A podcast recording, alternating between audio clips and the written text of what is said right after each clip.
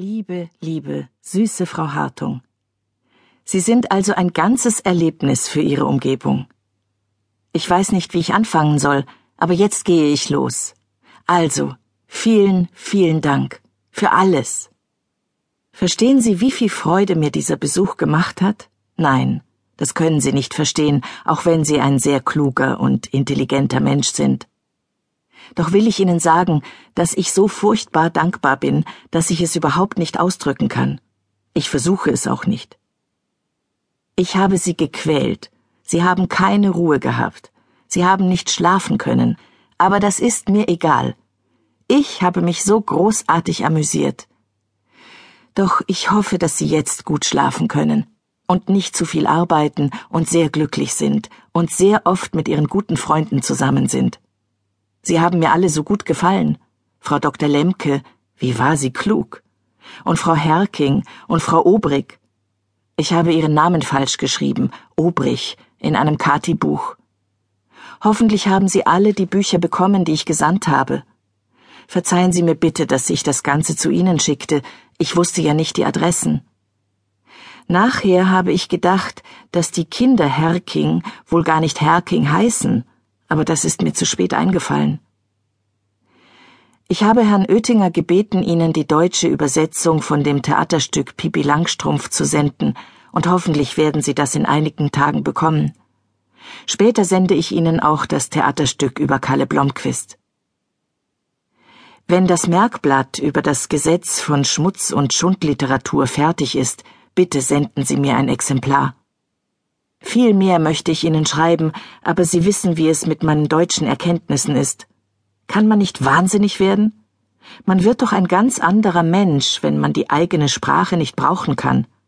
Und ich finde dieser andere Mensch ganz langweilig mit seinem armen Wortschatz. Doch zuletzt noch einmal, Sie waren ein Erlebnis. Mit den herzlichsten Grüßen, Ihre Astrid Lindgren.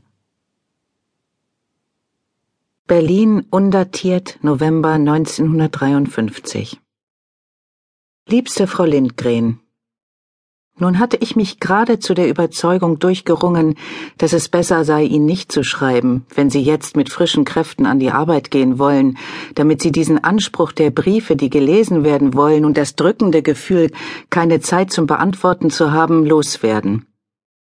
Und irgendetwas in Ihrem letzten Brief sagt mir, dass ich schreiben muss, wenn ich will, dass Sie die Dinge, die hier wie in einem Wochenschautempo an Ihnen vorbeiglitten, wenigstens in den emotionalen Beziehungen richtig einordnen.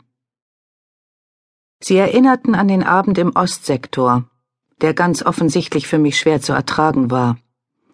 Es waren nicht die Trümmer und die verlorene Mondlandschaft an dem Ostsektorabend.